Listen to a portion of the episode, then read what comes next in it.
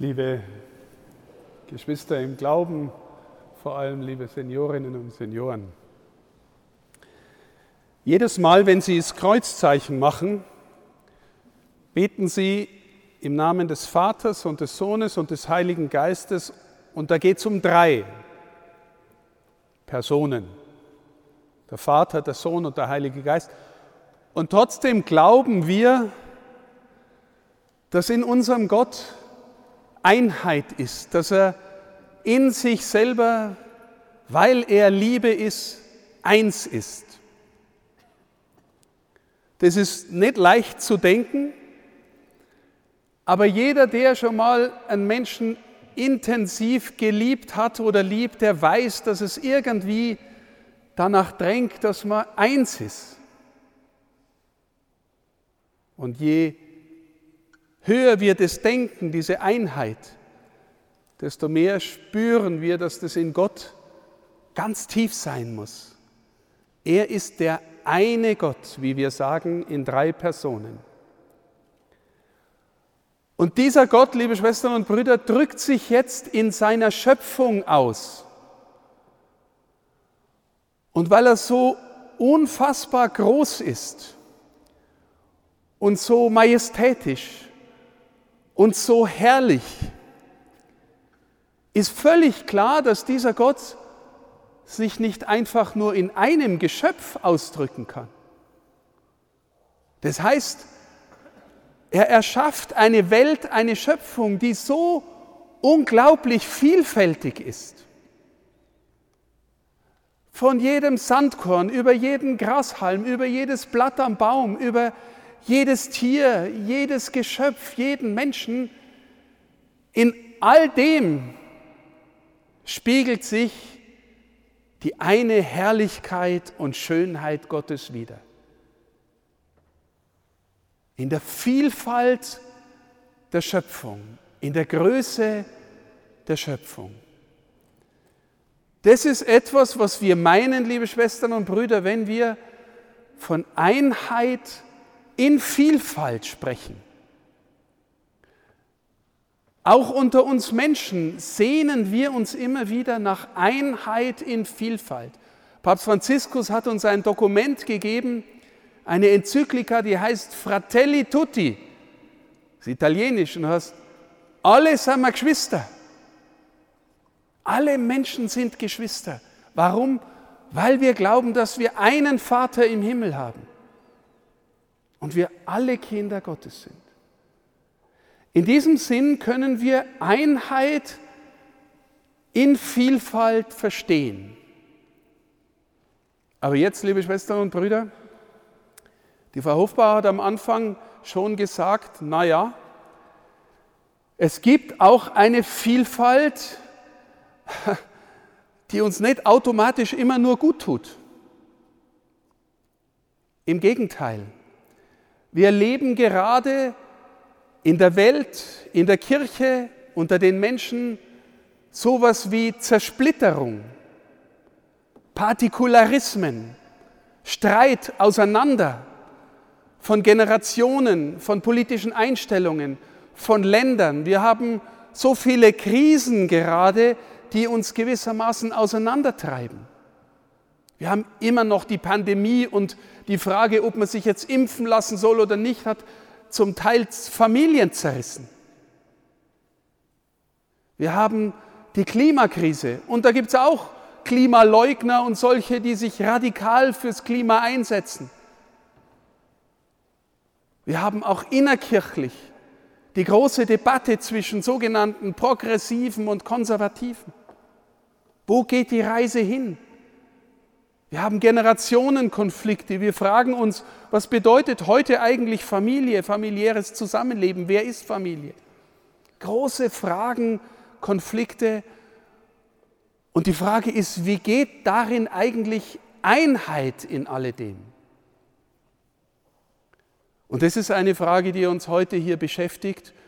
Und wir verstehen nach und nach, je, je tiefer wir uns in unserem Herzen darauf einlassen, wie sehr es Jesus darum geht, Einheit unter den Menschen wiederherzustellen, Wissen Sie, weil es geht nicht darum, dass Menschen verschiedene Meinungen haben dürfen.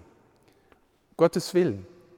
Aber wir alle kennen vielleicht in uns und unter uns eine Haltung, die den anderen verachtet, ablehnt, zum Feind macht.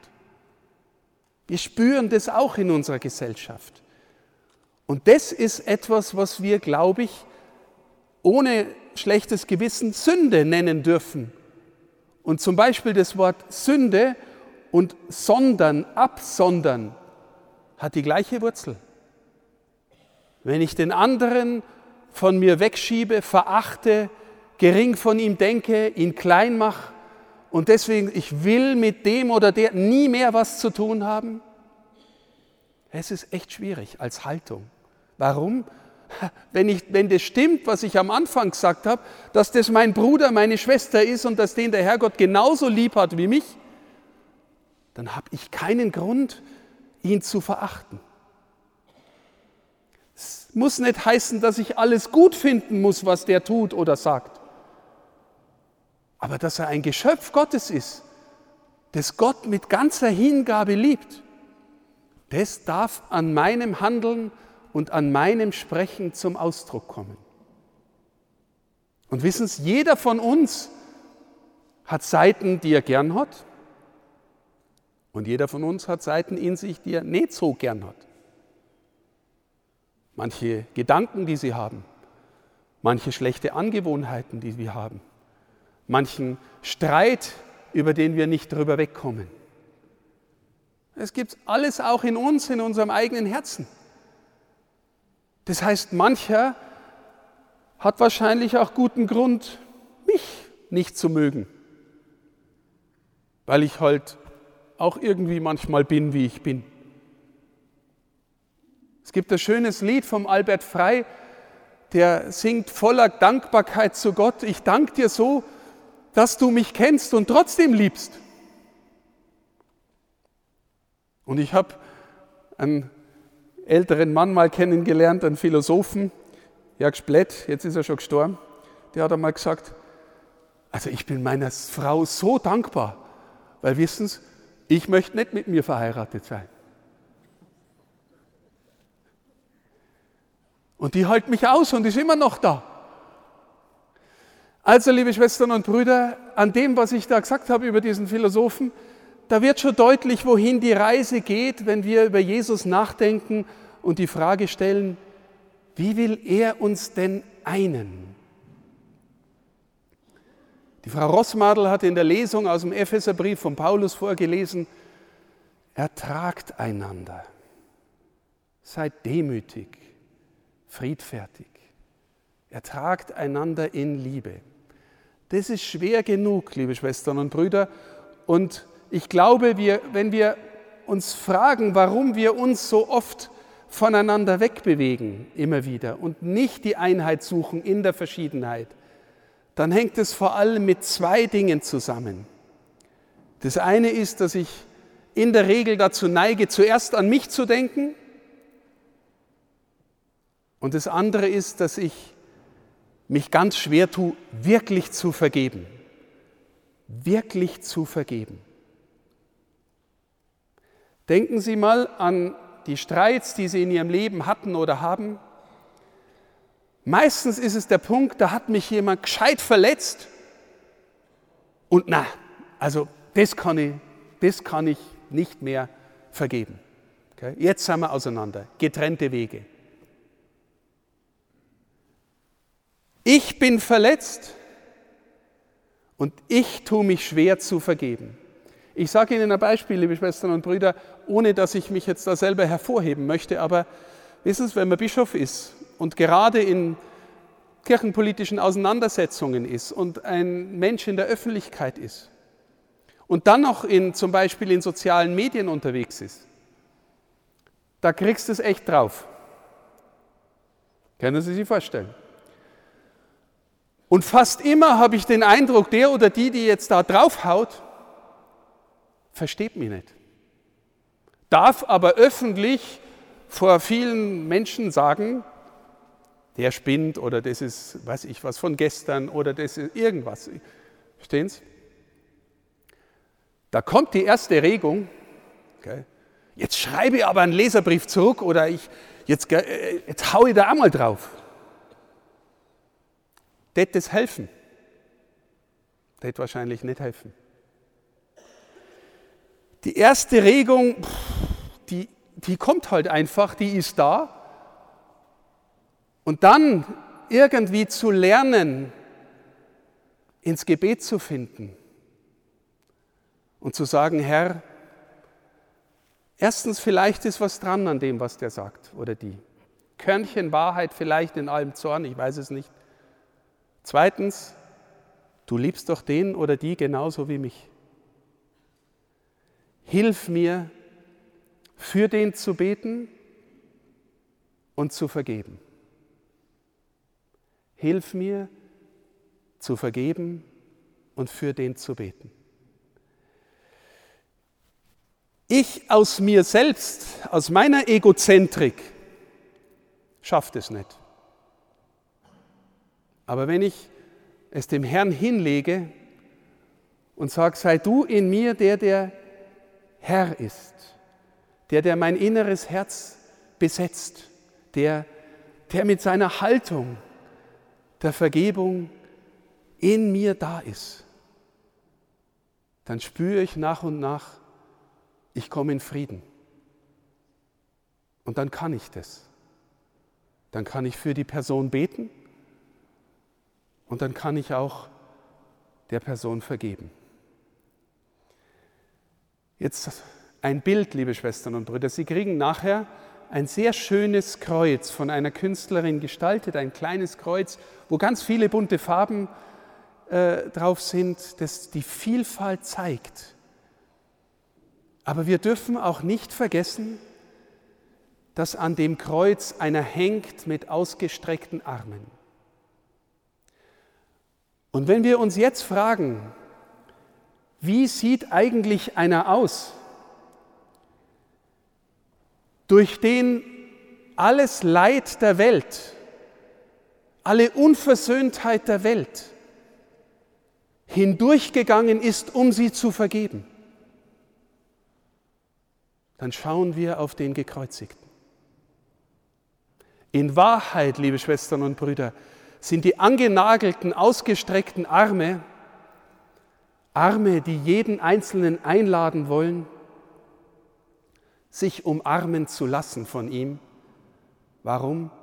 Damit wir lernen, vergebende Menschen zu sein. Wenn wir sagen, Jesus ist die Liebe und hat uns erlöst, dann ist es von vorn bis hinten vergebende Liebe, die nie zuerst sich selbst sieht und die deswegen auch bereit ist und in der Lage ist, Verletzungen in Kauf zu nehmen. Er nimmt diese Verletzungen so tief in sich auf, dass sie ihn umbringen.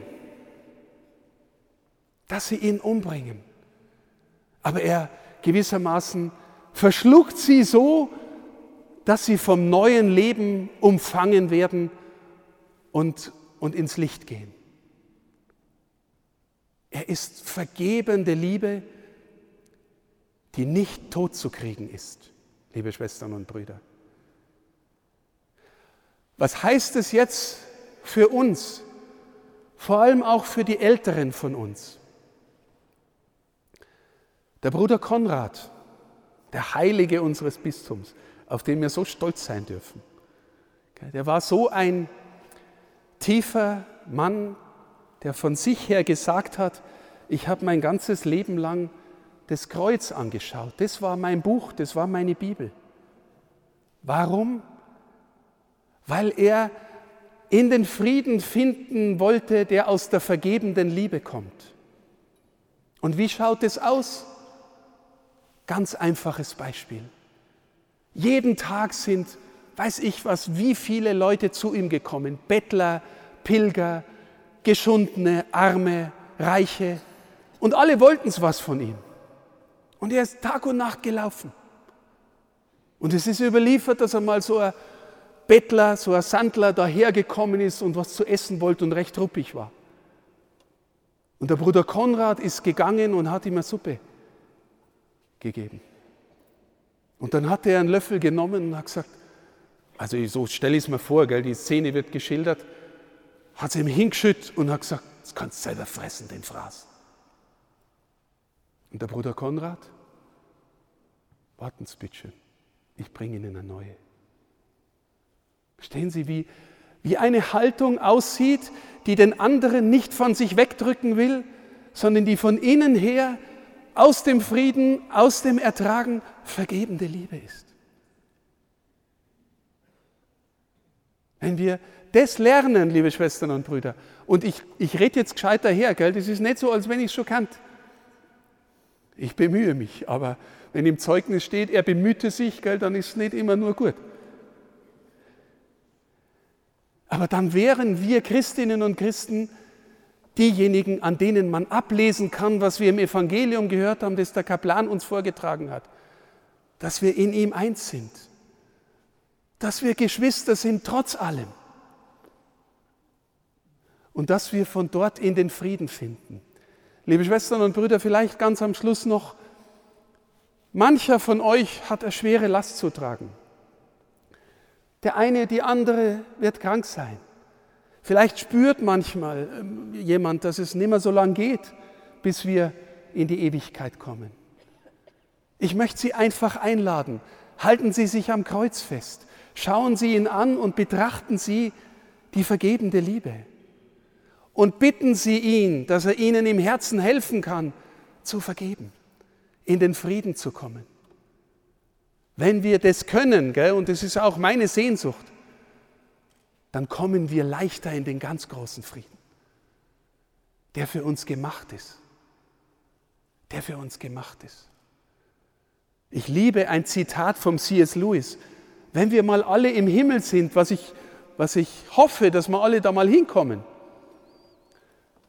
dann sagt er, dann wirst du merken, dass du an einem Ort bist, wo du denkst, das ist alles nur für mich genau so gemacht das passt unglaublich gut.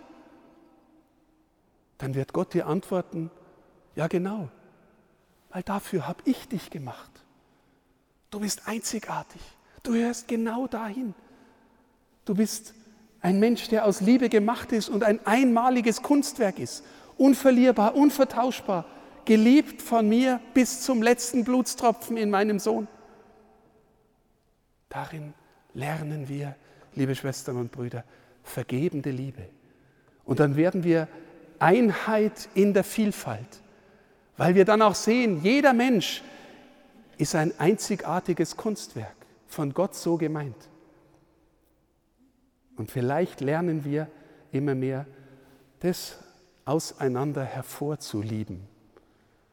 Ich denke an den Bettler beim Bruder Konrad. Vielleicht ist er noch nie so behandelt worden und geht raus und denkt sich, was ist mir jetzt passiert? Er hat aber auch die Freiheit zu sagen, der spinnerte Mönch da, gell? die hat er auch. Aber sie spüren, wie sich in unserem Herzen die Frage ereignet, will ich in den Frieden, will ich ins Licht oder will ich in der Trennung bleiben? Ich wünsche uns allen, dass wir spüren dürfen, die ausgebreiteten Arme des Gekreuzigten, laden uns ein, in die Einheit zu finden, in die Geschwisterlichkeit mit jedem und jeder, dann lernen wir auch immer wieder neu, wirklich Vater unser zu beten und es zu meinen. Und so Fratelli Tutti zu werden, Geschwister in der einen Menschheitsfamilie. Gott segne sie alle und schee, dass wir heute so beieinander sind. Amen.